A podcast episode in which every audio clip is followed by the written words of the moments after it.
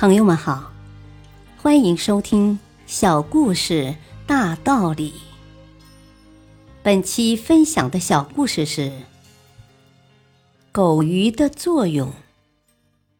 北海附近出产鳗鱼，附近的渔民多年以此为生。可是干这一行却有很大风险，因为鳗鱼一离开深海区，没等回到岸边。堆积在桶里、盆里的鳗鱼就很快死亡，所以渔民们往往损失惨重。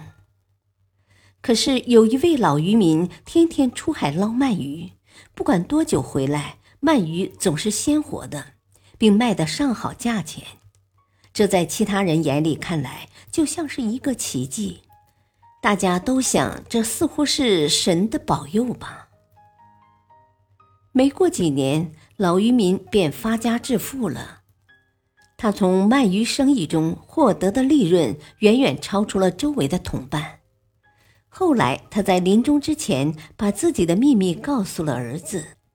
原来，老渔民每次出海前都事先带去一些狗鱼，这些狗鱼特别爱动，而且还很凶猛。狗鱼进入鱼仓后，由于环境陌生，自然会四处游动。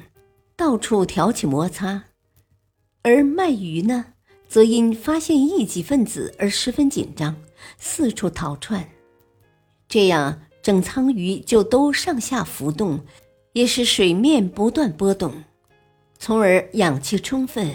如此这般，就保证了鳗鱼被活蹦乱跳地运进了渔港。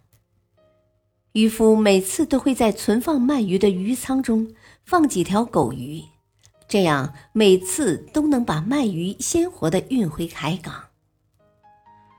大道理，老渔民之所以能够在众多竞争者中胜出，秘诀在于他注意到了鳗鱼与狗鱼之间模式这一个小小的细节。